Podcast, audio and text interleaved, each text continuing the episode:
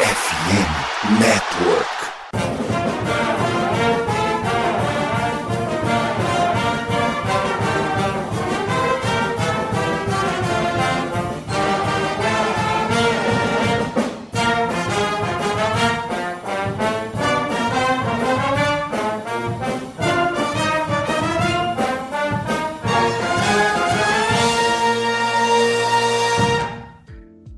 Saudações, amigos! Saudações, fãs de esporte! Saudações, fãs dos esportes universitários! Que grande prazer, que grande alegria, que grande satisfação! Estamos chegando mais uma semana com o meu, o seu e o nosso CollegeCast Esportes Olímpicos hoje, mais uma vez, a exemplo do que já foi na semana passada, com convidados mais do que especiais, mais um crossover do CollegeCast Esportes Olímpicos hoje para falar de beisebol, porque nesta segunda-feira, data da gravação, 29 de maio, saiu o bracket da College World Series. Os 64 times que restam na briga pelo título máximo do beisebol universitário. A gente vai debater aqui um pouquinho sobre como ficou esse bracket, quais são os principais candidatos ao título, para você saber de tudo que vai rolar nos próximos dias aí até a grande final nos dias 24, 25 e 26 de junho. E como eu falei, um episódio novamente em formato de crossover, com o show antes do show, senhoras e senhores. Pela terceira vez, CollegeCast e Show Antes do Show se unem para levar até vocês o que de melhor está acontecendo no beisebol universitário. Então, vamos começar por quem não estava na última vez. Gutinho, Augusto Edinger, diretamente do Youngcast. Muito bem-vindo pela primeira vez. Clemson vai em busca do título, é um time que vai sediar uma regional, então muito boa sorte para os Tigres da Carolina do Sul. Fala Pinho, aos meus companheiros Vitão e Vitão, Vitão e Padreco, a galera que tá escutando a gente. É um projeto um pouco ambicioso de Clemson, mas que vem dando frutos nos últimos anos. As meninas, pelo segundo ano consecutivo, chegaram no Super Regional, no softball, e agora o masculino tá fazendo sua caminhada, né? Pegou a Seed 4 e vai sediar aí uma, um dos chaveamentos junto de Lipscomb, Charlotte e a, a número 1 do ano passado, da temporada passada, que foi o Tennessee Volunteers, que era um time absurdo, muito talentoso, mas que já vimos bastante mudança. A gente tá aqui para falar um pouquinho desse chaveamento, nossas expectativas e vamos que vamos, porque o caminho para Omaha é uma das coisas mais legais do college. É isso que você comentou aí sobre as meninas do softball que caíram ontem, né, nas super regionais e ficaram de fora aí do torneio principal, né, da College World Series, derrota para o Oklahoma Sooners num jogo apertadíssimo, 8 a 7 placar final para Oklahoma, mas uma campanha muito boa de fato das meninas de Clemson. E agora, já que a gente falando de time laranja, ô Vitor Silva, você que é o representante master da torcida de times laranjas, nas grandes ligas americanas. Afinal, eu não conheço nenhum outro cara no Brasil que tenha ganho uma rinha de perfis de esportes americanos diretamente do Birdland.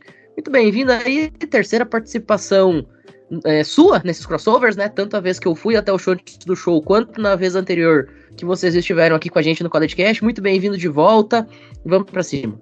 Salve, salve, meus caros e minhas caras ouvintes aqui do College Cast. Sempre um prazer, uma honra atender ao convite de Matheus Pinho para falarmos a respeito deste playoff que é tão legal, tão empolgante quanto é o March Madness do basquete, os bowls, né, os playoffs também do futebol americano, mas o do beisebol é especial, é com certeza um dos mais legais para se acompanhar. Bom, você citou a questão do, dos times né, laranjas e tal.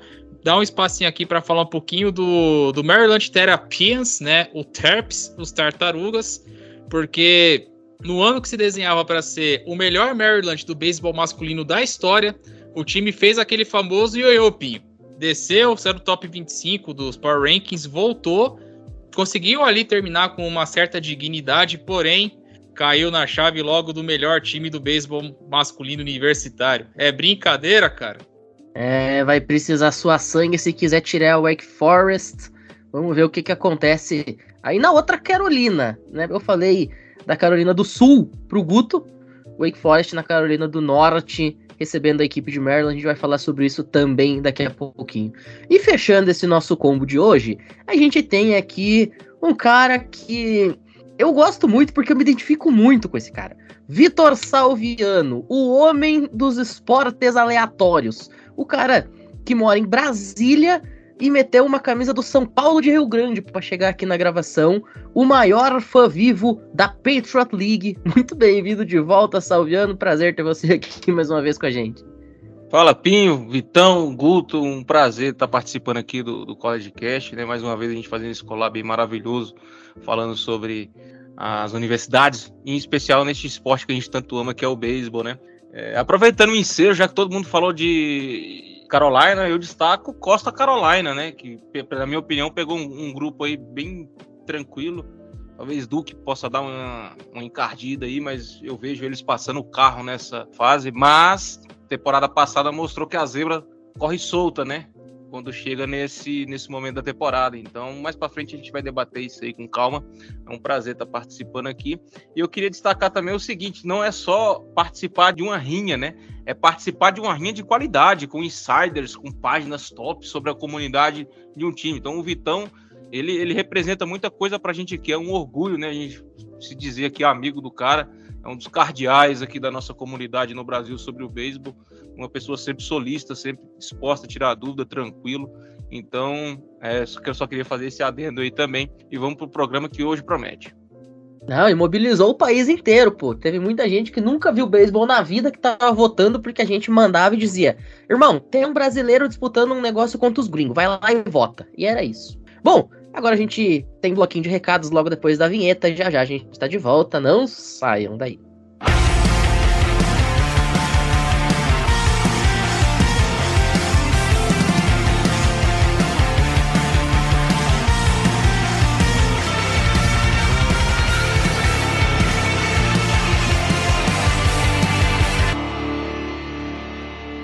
Então, senhoras e senhores, nós estamos aí neste mês de maio e você que é fã dos esportes americanos tem ainda mais um motivo para conhecer a loja mais completa do Brasil. Sabe por quê? Porque até dia 31 de maio, independentemente do lugar onde você esteja e você more, a loja Esporte América estará viabilizando a entrega grátis em algumas condições, né, para cada região que você mora. Ficou curioso? Se animou? Então saca só. Para você que é fã da NFL, que é basicamente né, a nossa maioridade do público, tem a linha Urban, com roupas exclusivas originais. Linha Urban, para você que não conhece, sabe aqueles clipes de rap que eram famosíssimos nos anos 2000 ali? Os caras estavam usando jaqueta do Steelers, camisa do Raiders, boné do Packers. É isso daí. Essa é a linha Urban, tá com frete grátis aí na loja Esporte América até dia 31 de maio.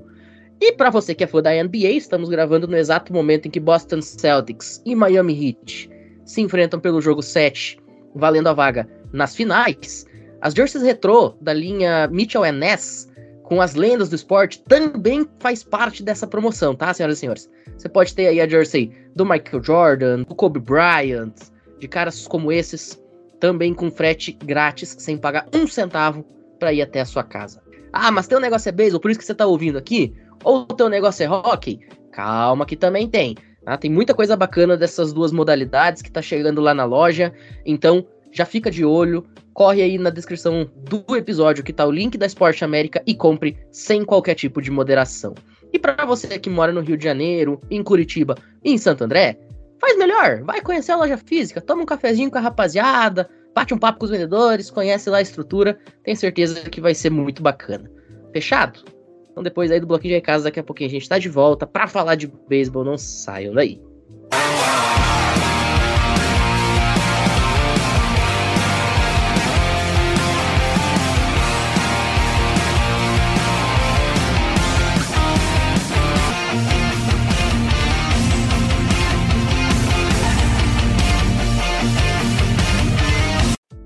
agora sim, vamos para cima, vamos para dentro, vamos falar de muito beisebol universitário. E eu vou começar citando aqui os regionais antes de a gente começar a conversar, porque afinal saiu hoje, como eu falei, então, de certa forma, ainda é um breaking news, alerta de quebrando notícias. Então vamos lá. Primeira regional, que será sediada por Wake Forest na Carolina do Norte.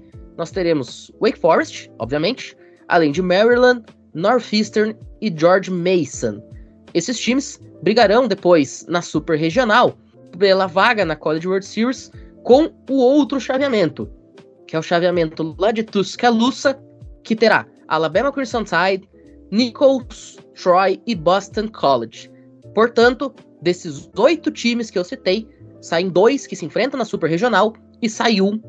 Segundo chaveamento, nós temos também a equipe da Miami Hurricanes recebendo Maine, Louisiana Redding Cajuns e a Texas Longhorns. Destes quatro, sai o ganhador para enfrentar ou Stanford, que cedia essa regional, ou San Jose State, Cal State Fullerton ou Texas A&M. Novamente, desses oito times, um deles irá para Omaha.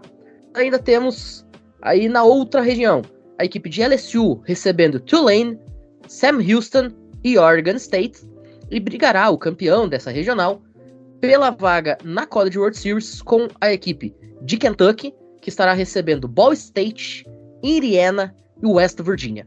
E para completar o lado esquerdo do chaveamento do bracket, nós teremos Auburn recebendo as equipes da Pennsylvania. Detalhe, não é Penn State, senhoras e senhores, é a Penn da Ivy League, tá? Também a equipe de Sanford e a equipe de Southern Mississippi. E dessa região cruza com o campeão da região que será jogada em Clemson, que tem, além da Clemson Tigers, Lipscomb, Charlotte e Tennessee Volunteers. Já no lado direito, nós teremos a equipe da Florida Gators recebendo em Gainesville a Florida A&M, Florida A&M, tá? Preste muita atenção.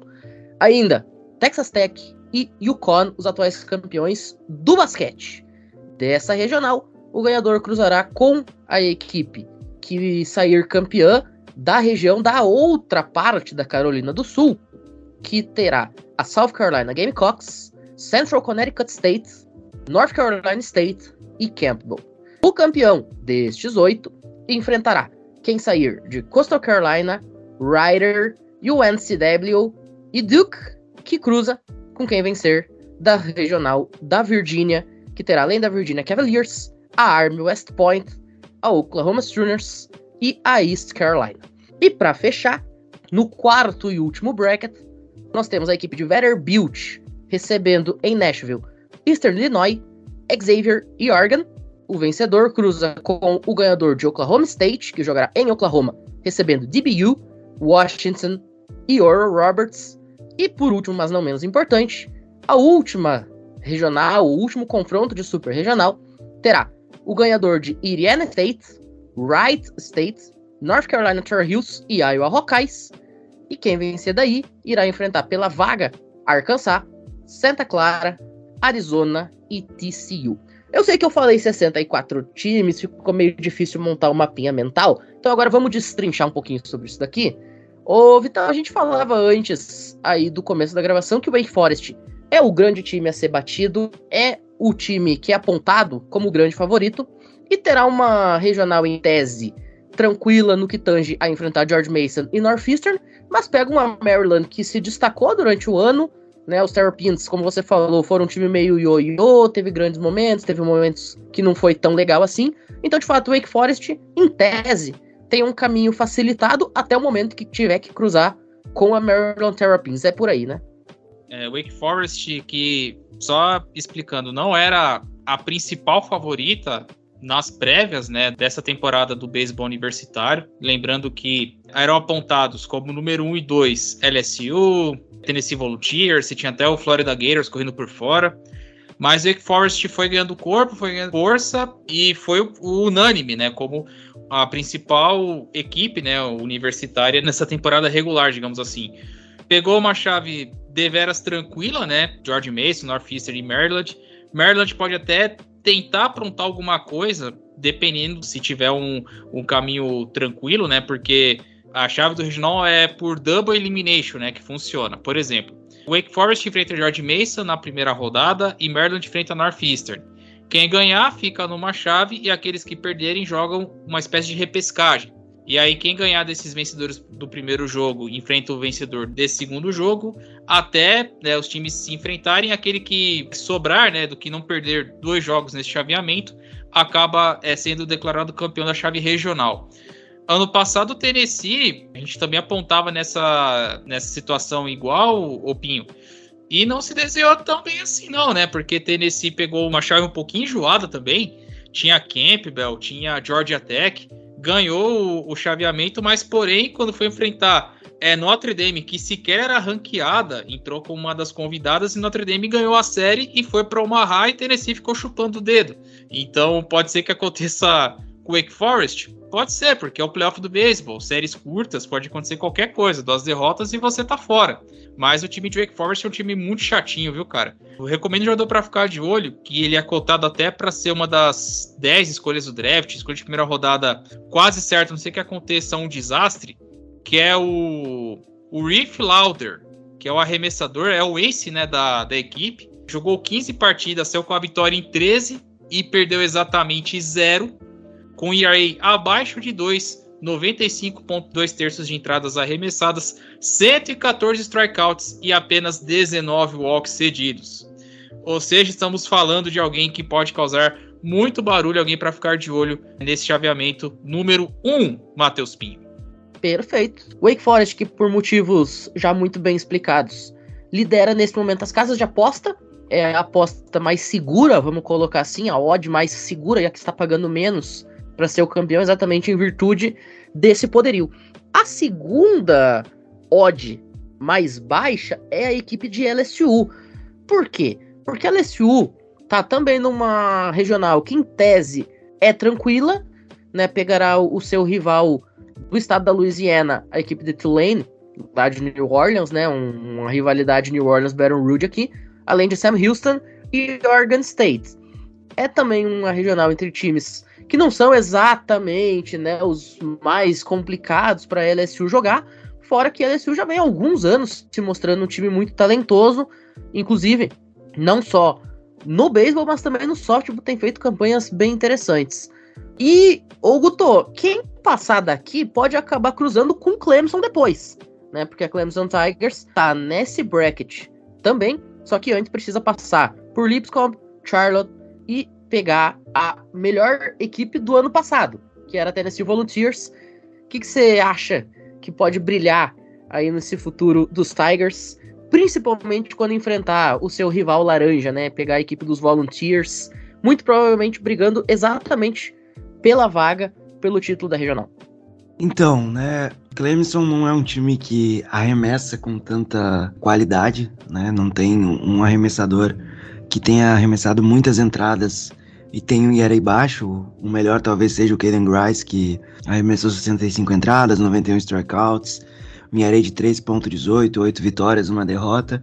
É o principal nome da rotação de Clemson, mas é um time que tem muita força no bastão, né? A gente tá falando de Ken Canarella, Will Taylor, Cooper Angle, e o meu favorito, que é o Kenan Grice, 16 home runs, 61 corridas impulsionadas.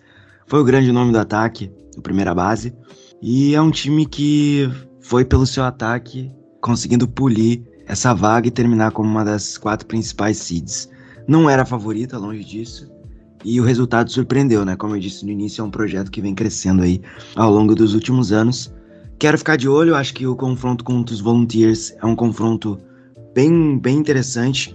Não é o mesmo ter sido ano passado, tá, gente? Ano passado a gente até falou lá no queridíssimos antes do show sobre os Volunteers, sobre o projeto, o Vitão trouxe dados sobre investimento e tudo mais. Mas é um time que caiu bastante de, de projeção do ano passado para esse. É, vamos ficar de olho, eles têm alguns nomes interessantes, mas é um time bem inferior ao do ano passado. Tem ali o, o Jared Dickey e o, o Dylan Drayling. Tem também o nosso queridíssimo Christian Scott. É o principal rival, né, de Clemson nesse chaveamento. Acho que Charlotte e Lipscomb podem surpreender, assim como qualquer universidade aqui, tá, gente? Mas é bem mais difícil. Sobre LSU, e Wake Forest merece todos os elogios do mundo, mas para mim LSU é, é a grande favorita. Muito para um cara chamado Paul Skinner, tá? Os números falam por si só, 1,89 de array, 167 strikeouts, 90 entradas e um terço arremessados e hum, apenas 19 corridas merecidas. Esse é Paul Skinnes, que também rebate, tá? É um two-way, tá, gente? Antes que vocês falem o que não sabem, ele é um two-way aí. Ele jogou ano passado pelo Exército, o Vitão era apaixonado por ele. e infelizmente deu um problema lá, ele teve que sair, senão ele estava lá até agora e numa universidade mais competitiva vai tentar aí procurar ser uma das principais escolhas desse draft. Não cravo ele como principal escolha porque tem as questões aí dele ser um jogador de college e tudo mais, mas facilmente uma das três primeiras escolhas do próximo draft.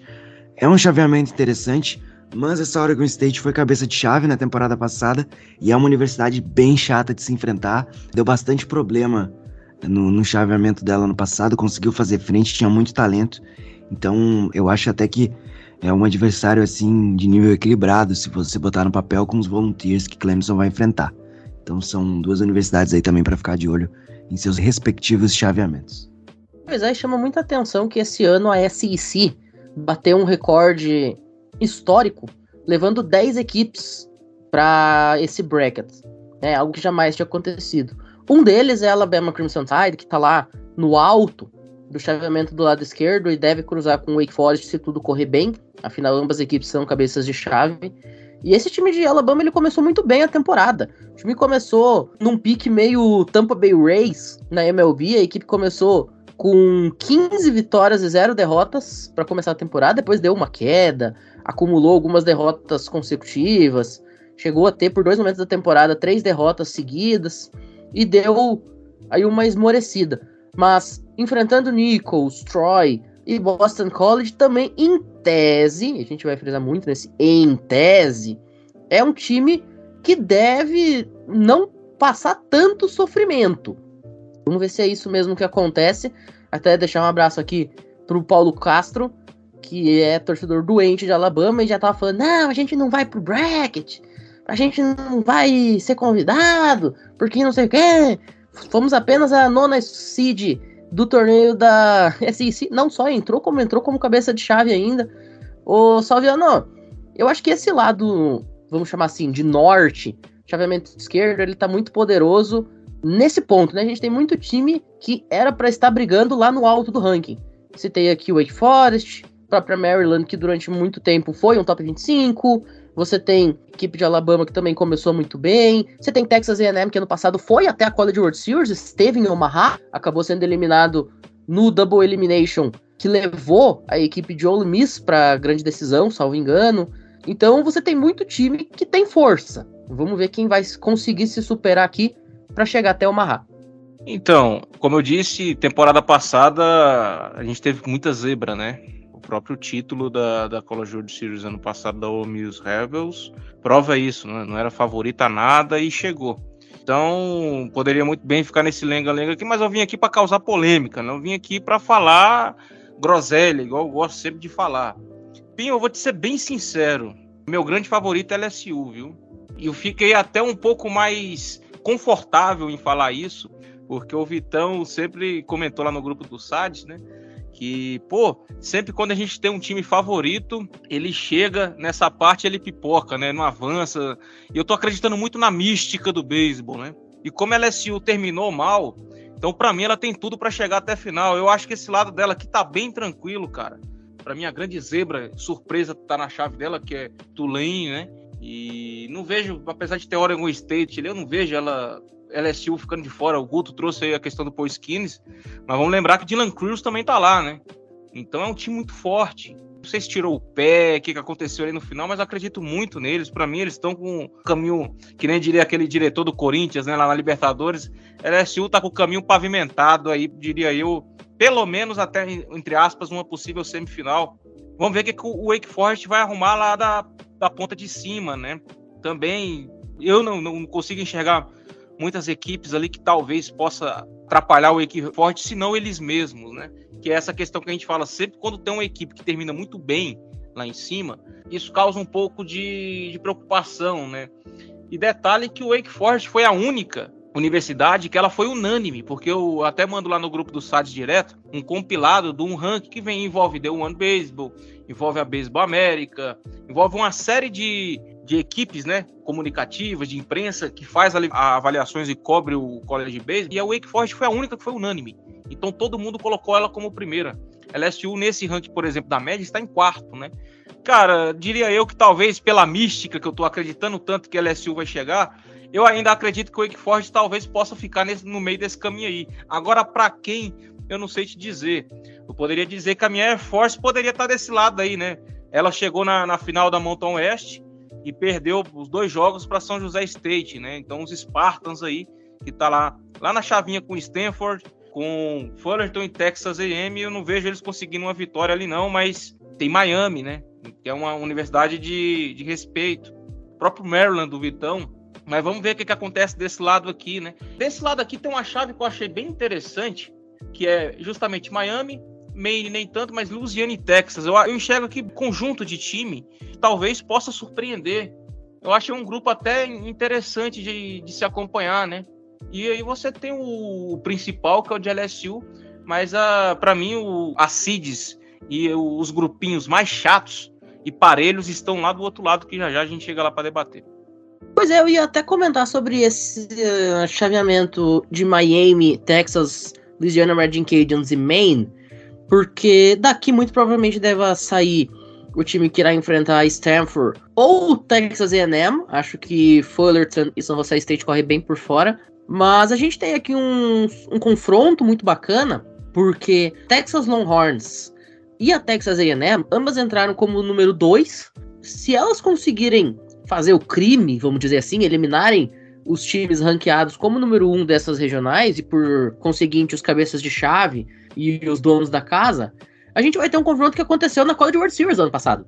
Texas A&M, Texas Longhorns chegaram juntas até Omaha no ano passado e estiveram lá na College World Series. Inclusive, na entrevista que eu, João Oliveira e Rodrigo Fidalgo fizemos pro Rebatida Podcast com o Sean Sprodling, antes do World Baseball Classic, a gente comentava em off sobre isso, ele que é torcedor doente da Texas A&M Eggs, estudou lá, eu comentei com ele, cara, que bacana, né? Você torce para Texas A&M e você torce pro Houston Astros, você teve a oportunidade de ver os seus dois times jogando a World Series, o Astros ganhando, Texas A&M ficando no caminho, e além do mais, você ainda viu o seu time derrubando um dos seus maiores rivais dentro da College World Series, que era Texas Longhorns. Será que esse ano esse confronto pode acontecer de novo? Olha, a não ser que aconteça uma zebraça, como você bem colocou, porque a questão não é nem tanto chaveamento por completo, mas sim os ossos duros de Rue, que são justamente os cabeças de chave. É, Texas A&M, na teoria, tem um caminho mais fácil, porque só tem a Stanford como seu principal rival dentro da chave. Agora Texas contra a Louisiana e Miami, e Miami é Flórida, né? Miami Hurricanes, já vai ser um, um duelo bem mais pegado, digamos assim. Porque, refrisando, de Texas, no ano passado, veio o melhor jogador, né? O jogador eleito do Golden Spikes Award, né? O melhor jogador no geral, que foi o Ivan Melendez, que acabou sendo escolha do Arizona Diamondbacks no último draft, na segunda rodada. Então, você já vê que é uma universidade que já tem bastante tradição nisso. E Miami tá com um ataque muito poderoso. Então, promete ser um pega para capar bem pesado na chave de Miami. E na chave de Stanford, Stanford você nunca pode ficar com o pé atrás, porque Stanford e Miami são duas das cinco universidades que foram cabeças de chave no ano passado, dos regionais do ano passado. Então isso já, já diz muita coisa. Mas é claro, você não pode menosprezar Texas A&M jamais, porque se um time já sabe os caminhos para Omaha, sabe como chegar lá, né, Matheus Pinho, meus amigos. Pois é, vamos ver se a gente consegue ter esse repeteco. E eu sou um grande fã da rivalidade dos chifres longos com os fazendeiros. Inclusive, eu sempre digo que a melhor fight song do college é a de Texas A&M, porque basicamente a letra é tirar sarro da Texas Longhorns, negócio espetacular.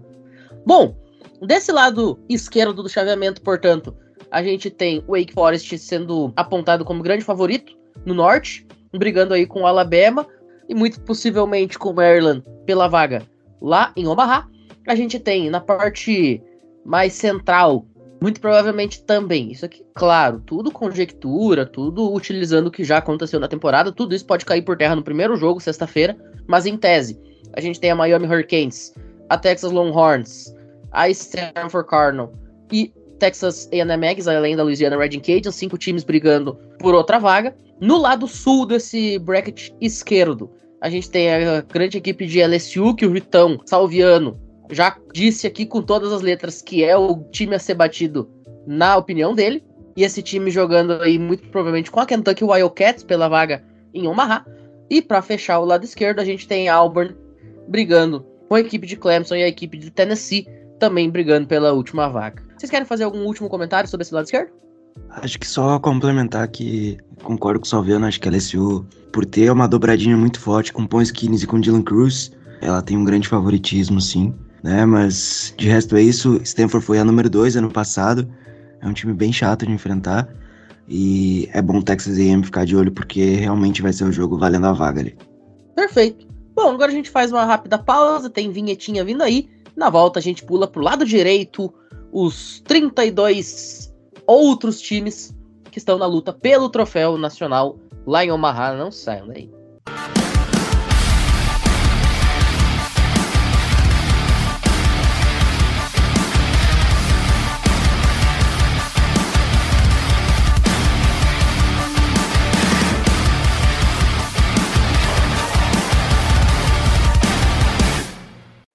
Bom, a gente começa agora esse segundo bloco navegando pelo lado direito do bracket, porque a gente tem lá em cima, em Gainesville, um confronto regional da Flórida. Não é uma rivalidade, não posso chamar de rivalidade, mas é um confronto regional. Afinal, os Gators, inclusive os Gators, um dos únicos seis times universitários a terem título do basquete, do beisebol e do futebol americano, senhoras e senhores. Então, esse time de Flórida merece todos os respeitos possíveis e irá brigar pela vaga na Super Regional com a equipe de Flórida A&M, uma equipe HBCU, né, um time que no futebol americano a gente está acostumado a ver na segunda divisão, não é o caso aqui no beisebol. Briga ainda com Texas Tech e com a Yukon Huskies, que foi a campeã do March Madness, como eu falei lá na apresentação. Inclusive, a gente falava antes sobre grandes zebras, grandes surpresas que a College World Series nos proporciona. O March Madness esse ano não foi muito diferente, né? A gente teve muita coisa bizonha acontecendo. E quem sabe a gente não pode ter uma Yukon Huskies surpreendendo aqui também. Afinal, o Yukon se tornou o primeiro time da história a ser campeão nacional do basquete, não estando ranqueado na temporada regular. E aí, senhores, alguma chance de Yukon surpreender, Vitão? Com no ano passado ficou na chave de Maryland e venceu a chave. É, Maryland foi uma das sedes e e o Con tinha começado mal e depois foi se recuperando e acabou levando a classificação nessa chave. Então, você já sabe que não é um, um time, né, uma universidade que vai ser fácil de ser batido. É, inclusive, como o próprio Salviano colocou, o lado direito você vai ter chaves bem mais é, agitadas, porque você tem Texas Tech, né, que vira e mexe está sempre colocando alguém no, entre os cabeças né, do, do draft. Inclusive, no ano passado, o Detroit Tigers selecionou o irmão do Josh Young, que hoje é o terceira base do, do Texas Rangers. Então você já vê ali que não é uma, uma universidade qualquer. E Florida Gators, que talvez as que entraram como favorito foi a que se manteve ali nas cabeças, né? Porque eles têm os, o Yates Langford, que é outra possibilidade, você aconteça algo muito fora da curva. Um jogador para ser cotado para escolher a top 5 do próximo draft.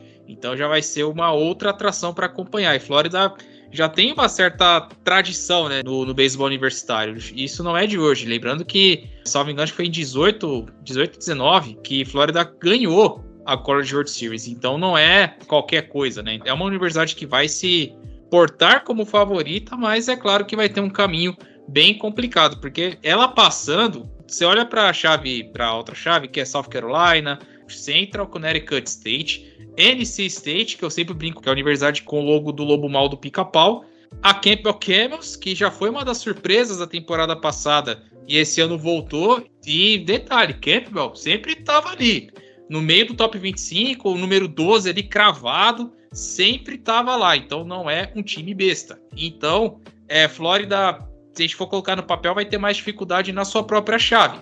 Mas promete ser algo bem interessante para a equipe do Florida Gators se superar para voltar a Omaha, que faz tempo que não vai, hein, Pinho? Pois é, e Texas Tech nesse momento deve estar tá pensando, será que dá tempo de chamar o Mahomes para jogar só a College World Series? Pat Mahomes, para quem não lembra, jogou beisebol lá em Texas Tech e inclusive era um bom jogador de beisebol, diga-se de passagem. Bom, na continuação aí desse lado direito, você já citou muito bem, né, que o time de Flórida, caso consiga confirmar o favoritismo na chave, deve enfrentar South Carolina, Central Connecticut State, North Carolina State ou Campbell, na continuação a gente tem o xodó do Salviano, Coastal Carolina, que pega uma chave com vários times que não são exatamente os mais conhecidos da história do face do mundo. Pega Ryder, UNCW e Duke. Duke, essa sim, um time muito famoso, mas muito mais famoso pelo seu time de basquete do que propriamente qualquer outra coisa. Ô, Salviano, deu bom pra Coastal Carolina aqui, hein? Deu bom e deu bom demais, né, Pinho? Até trouxe aqui no início do programa que eu vi um, um caminho bem pavimentado para eles, naquele ranking que eu destaquei agora há pouco, médio, né? Que algumas revistas fazem em conjunto. É, Costa Carolina ficou em, em, sexto, né? E eles vêm crescendo muito ao longo da temporada, né? Duke, por exemplo, ficou em 22 segundo nesse paralelo. Em alguns rankings ele não aparecia e outros, às vezes, varia de 17 a 24 talvez é o que pode complicar um pouco, mas eu, eu não vejo Duke, por exemplo, atrapalhando o caminho de Costa Carolina, né? Para mim, na minha opinião, é a seed mais desequilibrada aqui, que o grupo mais desequilibrado que teve desse lado aqui foi esse.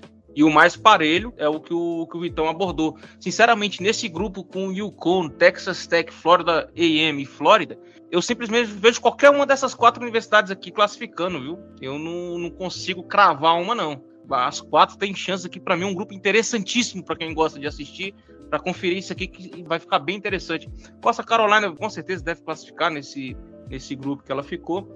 Destaque para minha querida Army West Point, né, que também está desse lado aqui da parte norte, que ficou no seu grupo com Virgínia, Oklahoma e East Carolina. Mas assim como temporada passada, não deve fazer muita coisa não, né? Mas destaque que venceu a Patriot League por cinco anos consecutivos. E até agora, a minha grande favorita deste lado passou em silêncio por aqui, né? Eu esperava que o Vitão fosse lembrar dela por mim, mas não, mas assim como eu apostei minha ficha em LSU do outro lado, estarei apostando a minha ficha em Dallas Batiste desse lado, a querida DBU Patriots eu vejo um time muito equilibrado, tanto no montinho quanto no, no bastão. Trazer aqui detalhes interessantes para vocês. Dos arremessadores que DBU tem, nenhum deles tem derrotas na temporada, ou seja, ou eles têm vitórias ou tá empatado. Não tem um pitcher que perdeu um jogo que entrou na conta dele. Então eu achei isso um número bem interessante para trazer, para fazer essa abordagem. A gente tem o Ryan Johnson, um strikeouteiro, aquele jogador que gosta de eliminar para o strikeout, ele tem mais de 100 e tem mais de 80 innings jogados. Tudo bem que a parte do ERA de alguns deles está um pouco alto, mas isso, cara, o ataque compensa demais. A gente tem aqui três pitchers do bullpen que vem abaixo de dois. Eu acho um time bem interessante. Eu destaco o Ryan Johnson.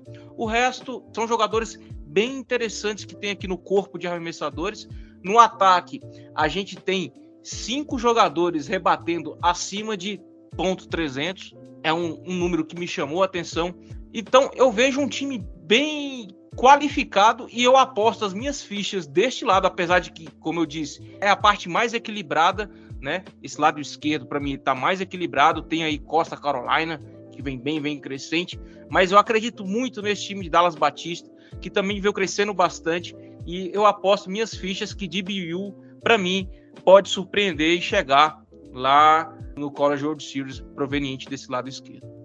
Que fase, hein? Salviano tá, tá cheio das hot take hoje. Vamos ver se, se confirma alguma delas aí. E a gente falava aí dessa chave de Coastal Carolina ainda para fechar. Cara, o time vai pegar Ryder e UNCW. Eu citei o UNCW Talvez a rapaziada que estuda na universidade aqui no Brasil possa ter ouvido falar na Universidade da Carolina do Norte, em Wilmington, que é uma faculdade que gosta muito de ter intercâmbio com brasileiro, tá? Fica a dica aí, você que tá querendo estudar nos Estados Unidos, quiçá ter essa experiência, uma das faculdades que gosta de ter brazuca por lá é a UNCW. E, já fazendo marketing porque ninguém é de ferro, se você quer estudar lá fora, praticando um esporte, chama aí na DM o CollegeCast que eu tenho uma dica sensacional para vocês. Mas eu não vou falar aqui no programa porque o contrato ainda não tá assinado. Então, chama na DM que eu passo a visão. Fechado? E ainda para fechar esse lado norte, vamos colocar assim, da parte direita, a gente tem lá na Virgínia a equipe de Army brigando aí junto com os Cavaliers, além da Oklahoma Sooners e de East Carolina. Essa sim é uma chave bastante enjoadinha, né? Porque você tem Virginia, que com méritos é o cabeça de chave. Você tem um time de Army, que é um time sempre muito disciplinado, até por razões óbvias, mas eu me refiro no sentido de ser um time que sempre sabe muito bem o que faz dentro de campo. Apesar de esse ano não ter grandes talentos como tinha no ano passado, aquele cara super estrela que se destaca. E você tem uma Oklahoma Sooners que também é ficha quase que carimbada, quase todo ano tá lá em Omaha, ou chega muito perto de ir a Omaha. Então, a gente vai ter aqui. Ah, isso sem falar de East Carolina, que é o número 2 dessa regional. Ou seja, também não caiu de paraquedas. Quer dizer, a gente tem aí uma chave muito equilibrada que pode ir para qualquer lado. E assim como o Vitão falou da questão de Coastal Carolina, né? É uma chave que ela tá muito propícia a ter alguma surpresa. E vamos lembrar dessa chave de Virginia, Army, Oklahoma e East Carolina, sai o cruzamento com Coastal Carolina, Ryder, Wilmington e Duke. Ou seja, um desses oito times que a gente tá falando que as divisões, né, os regionais, elas estão super, hiper, mega equilibradas, um desses times vai estar no Nebraska na segunda metade de junho, né, Guto? Exatamente, né? Todos os chaveamentos têm pelo menos aí duas universidades que podem avançar. O chaveamento de Arkansas, Indiana State, por exemplo, Oklahoma State, que o Vitão já citou de Bill. Vanderbilt é a grande favorita, mas Oregon é uma universidade que sempre causa problemas. Virginia tá com Army, mas também tem Oklahoma e East Carolina. A própria Coastal Carolina talvez seja o chaveamento mais disparelho, mas eu ainda acho que Duke pode causar alguns problemas. A gente tem o chaveamento que culmina, né, com a seed número 2, que é o de South Carolina, Central Con, NC State Campbell, que são universidades aí interessantes, né? A gente tem Campbell, que foi muito bem ano passado. E os Gators, beleza, são os Gators, mas tem Con e tem Texas Tech. Então, são muitos chaveamentos bem emparelhados aqui. Não há uma discrepância muito grande. Se eu fosse apostar em um favorito, eu não apostaria porque, sinceramente, eu não, não, não, acho que tenha tanta disparidade como a gente tem LSU, como tem Wake Forest, né? Próprio Stanford, enfim, eu acho que aqui a gente tem um, um equilíbrio maior, então é onde eu acho que terão mais surpresas. Universidades que eu ficaria de olho. Vanderbilt é um programa muito equilibrado, é um programa que sempre traz muita coisa boa, eles estão sempre produzindo muito talento. É uma universidade que sempre briga independente do chaveamento. Os Gators são interessantes, mas eu também vou destacar Yukon aqui e Texas Tech. Acho que são três para uma vaga, infelizmente, mas vai ser interessante de ver. Coastal Carolina, para mim, é a grande favorita nesse, nesse chaveamento, mas Duke pode ser imprevisível. A gente tem Virginia e também outras duas universidades brigando, que é East Carolina e Oklahoma.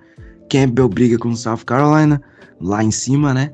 E aí, para mim, Oklahoma State, DBU, são duas universidades que vão fazer algum tipo de barulho.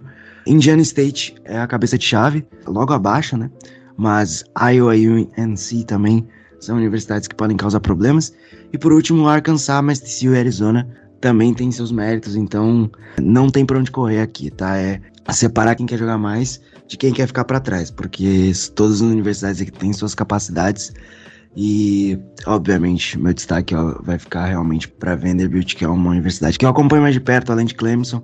Tem um cara que eu gosto bastante, que é o Bradfield Jr., Centerfield. O outfielder inteiro da Universidade de Vanderbilt é muito talentoso e também não tem um, um grande destaque de, de arremesso, né? A gente até tem alguns jogadores com até uma média boa de strikeouts, mas é uma universidade que vai depender bastante do que o ataque pode produzir. Mas eu ficaria de olho realmente no que o Bradfield pode produzir. Ano passado eles tiveram um, um, cara que era o carregador de piano, né? Que era o Spencer Jones, foi draftado pelo Yankees, apelidado modestamente de Joe de Canhoto. Então, ficar de olho, porque o Vanderbilt sempre traz muito talento para a Major League Baseball. Não, o Guto é muito cara de pau, Pinho. Ele vem aqui para defender os interesses dele, o cara falar em, em Vanderbilt porque ele tem carinho e tudo, falou de Clemson lá do outro lado, mas não vai falar da outra universidade dele, que é o Oral Roberts, que também conseguiu a classificação e tá no mesmo grupo que Dallas Batista. Isso aí ele não comenta, né, Guto? Eu não tô com meus advogados aqui, né? Eu vou estar tá entrando em contato, mas é que esse horário é mais caro. Então vou esperar amanhã de manhã. Mas eu não sei nada sobre Oral Roberts, né? Enfim, só para deixar claro, a gente adotou esta universidade no grupo do show antes do show. Todo sucesso do mundo aí, Oral Roberts. Quem sabe agora vai, né, Vitão? Você que acompanha veementemente.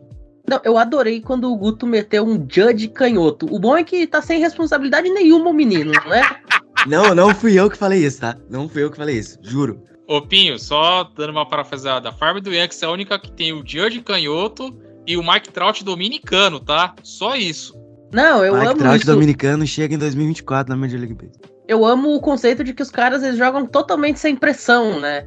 Ah, o Judge canhoto, o Mike Trout dominicano. Pô, os caras não tem pressão nenhuma, é só chegar Não, e jogar, tão levinho.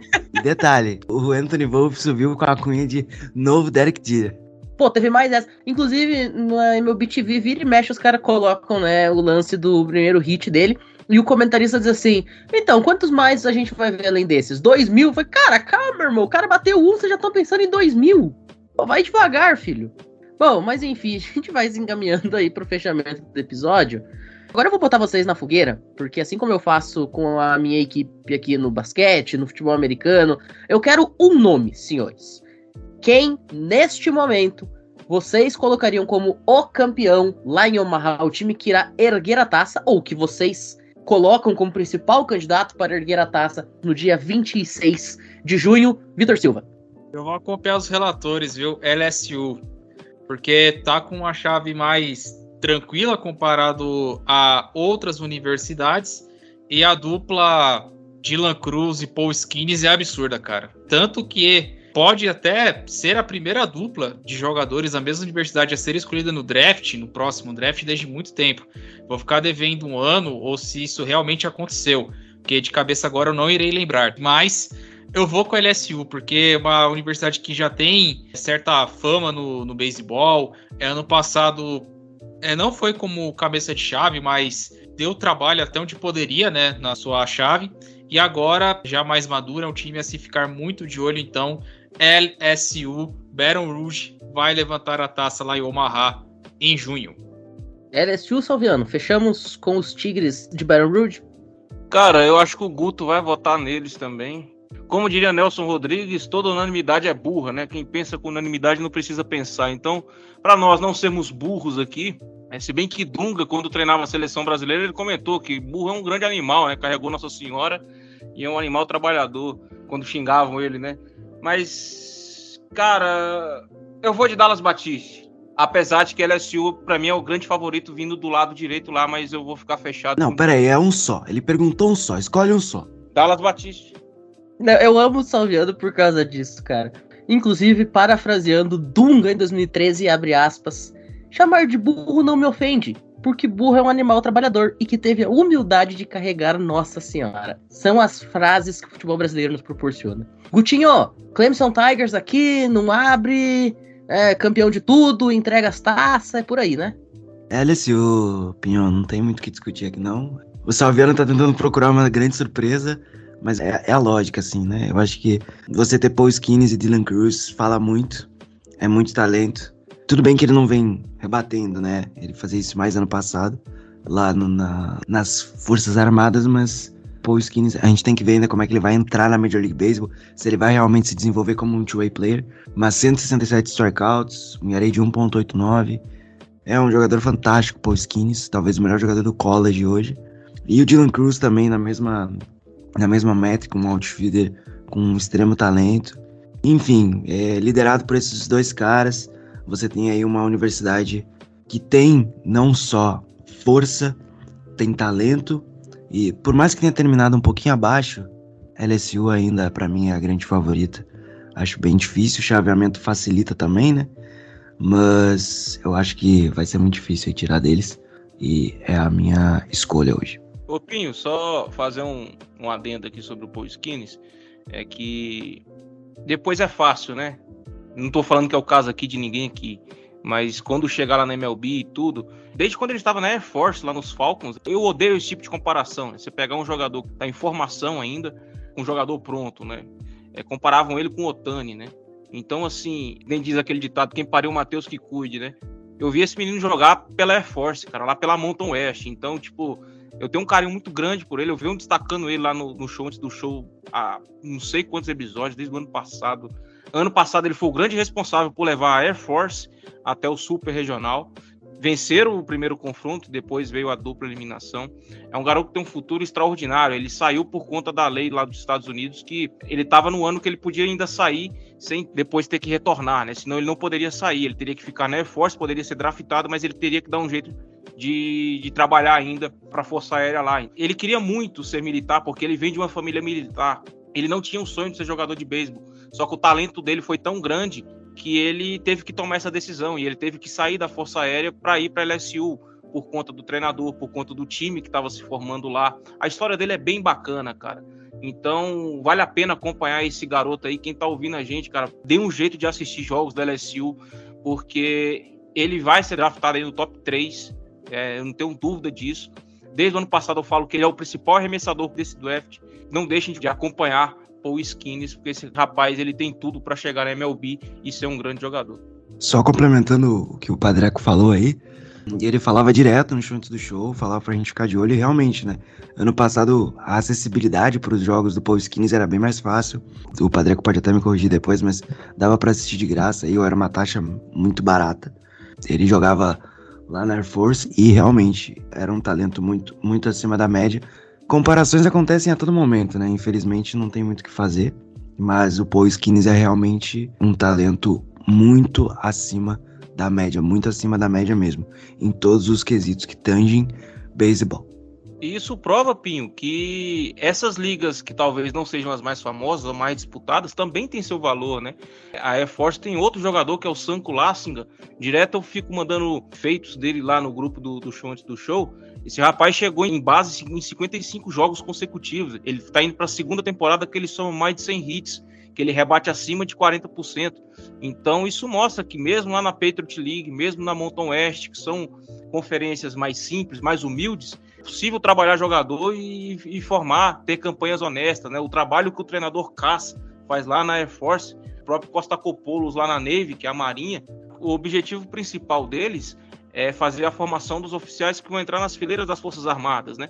Mas eles olham também com muito carinho, eles sempre incentivam os rapazes a correr atrás desse sonho de ser jogador de beisebol, né? De não estar ali apenas para ser um militar, é, se você tem talento, você tem que correr atrás disso. E o, o treinador Cássio foi o primeiro que chegou no Paul Skins e falou: meu filho, você não tem que ter dúvidas. Se você tem tato, senso de que você pode chegar na grande liga, você tem que ir.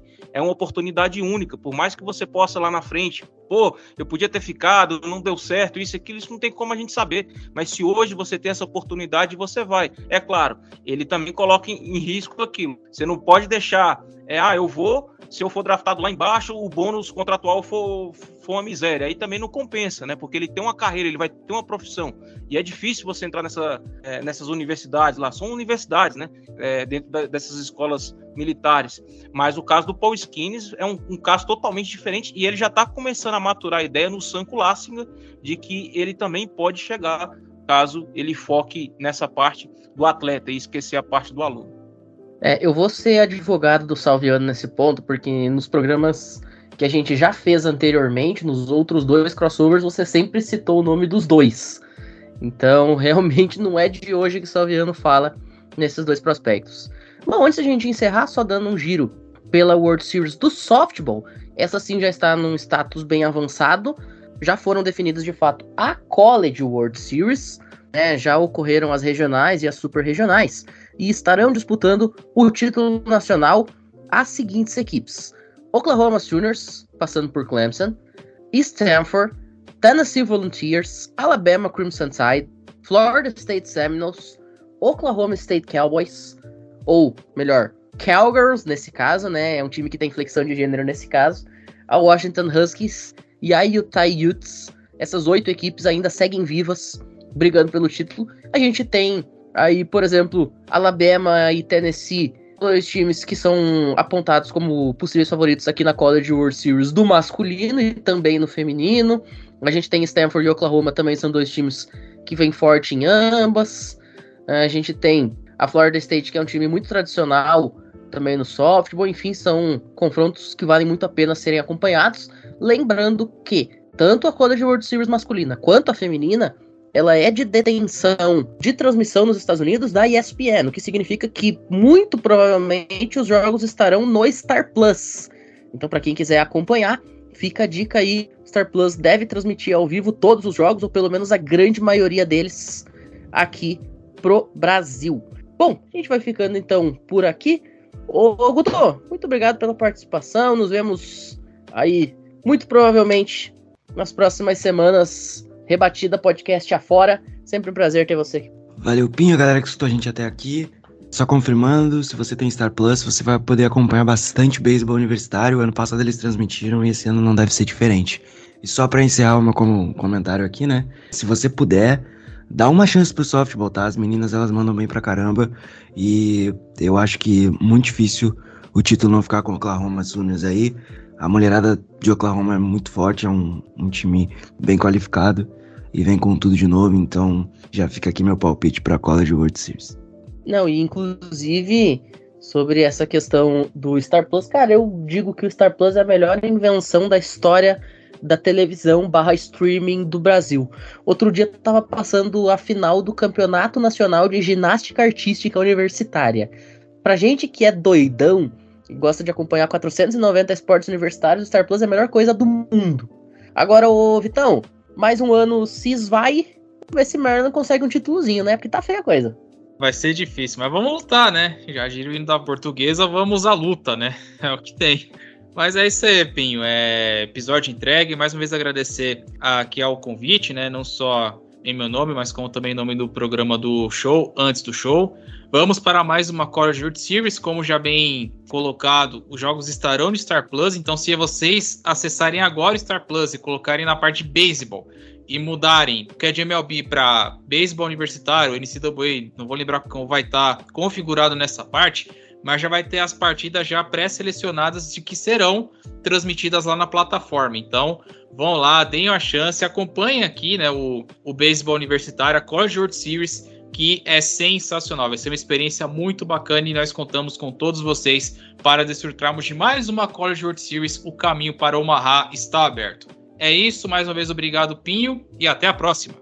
É, eu ouvi dizer que a Maryland Terrapins ia adotar o hino do Clube Atlético Mineiro como nova fight song, né? Que diz vencer, vencer, vencer, este é nosso ideal, lutar, lutar, lutar pelos gramados do mundo para vencer. Essa é a nova fight song da equipe de Maryland, é só traduzir pro inglês e mandar bala. Ô, Salviano, enquanto São Paulo de Rio Grande amarga a terceira divisão do gauchão, a gente vai se contentando com os grandes jogos da College World Series, que é o que tem para esse ano, né? Rapaz, e por falar em Star Plus, eles bem que podia transmitir. Mas o Star Plus eles transmitem campeonato equatoriano, venezuelano, campeonato belga, eu gosto muito de assistir. Então, cara, lá é sensacional. Os torneios lá da CONCACAF, lá, agora eles inventaram uma porrada lá também, é muito bacana. Então vale a pena para quem gosta desses esportes aleatórios. Só fico chateado porque a, a Patriot League ela é transmitida pela Watch ESPN lá nos Estados Unidos, né? E aqui ela não, não passa lá no Star Plus, mas paciência, a gente consegue também dar um jeito para assistir ela. Cara, Pinho, obrigado pelo convite, um, um prazer vir aqui falar para os seus ouvintes, ainda mais na presença aí do Vitão, do Guto, que são duas pessoas que entendem bastante sobre esse tema de prospecto. Você é um cara que entende muito de college, tanto que você tem um podcast dedicado apenas para isso. Então, aproveitar aqui, tirar o chapéu e agradecer o seu trabalho, né? Porque, cara, eu tava pensando aqui no ensino médio eu não tinha nada, velho. Meu, meu, negócio era comprar revista placar para ver os elencos, comprar álbum. Hoje em dia é uma facilidade enorme. Hoje em dia, com a internet, você consegue assistir, por exemplo, quem poderia falar pro meu eu lá dos anos 2000, ó, lá em 2023 você vai estar tá assistindo a Mountain West de beisebol é um torneio de, de, universidades. Cara, eu falei, mas nunca na minha vida, entende? Não por ser aleatório, mas porque, cara, não, não tem como isso acontecer. E hoje a gente tem essa facilidade dos podcasts. Hoje, quem quer aprender, corre atrás para se antenar do assunto. Então, isso aqui é importantíssimo. E eu fico muito feliz de participar e agradecer aos ouvintes também, né? Porque isso aqui só existe porque tem gente que acompanha, né? Porque se a gente estiver gravando isso aqui só para nós mesmos escutar depois, também não faz sentido nenhum, né? Então, agradecer aí os ouvintes do College Cast, um, um prazer participar. Quem quiser trocar uma ideia aí, eu sempre comento coisas bastante aleatórias lá no meu Twitter, viu? Arroba Salviano, meu Twitter pessoal. Eu falo de lacrosse, falo de Copa do Mundo Sub-20, que tô acompanhando lá, do que tá sendo na Argentina. Eu falo de uma porrada de coisa aleatória lá, NCAA, mas não as principais ligas, né? Lá comigo você vai ter muita variedade sobre essas ligas que ninguém olha com muito carinho. Então, uma satisfação participar aqui. Até a próxima. Perfeito. E claro, sempre deixando o jabá, né? Para você que quer ficar ainda mais antenado em tudo que acontece na pipeline do beisebol, show antes do show, é o melhor lugar. Afinal, esses três senhores que estão aqui junto com a gente, além também do Thiago Mares, enfim, estão sempre acompanhando aí as ligas menores, o college, enfim, high school, sabem de tudo e mais um pouco. Bom, a gente vai ficando por aqui, então, recadinhos de fim de programa. Você pode apoiar o CollegeCast caso deseja e tem as condições para isso por meio do Pix, CollegeCast2021, gmail.com.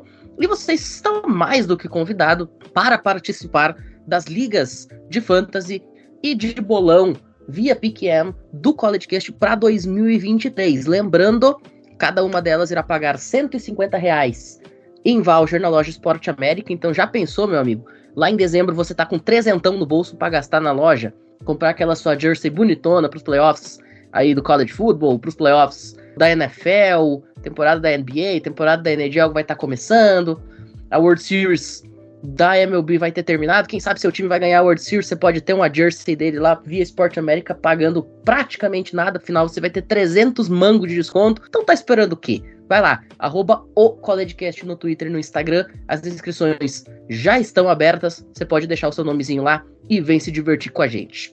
Fechado? De tudo isso, então, a gente vai ficando por aqui. Muito obrigado a todo mundo que ouviu a gente até este momento. Acompanhe a College World Series, o futebol americano universitário, o basquete, tudo mais que tem direito. Nos vemos na próxima. Valeu!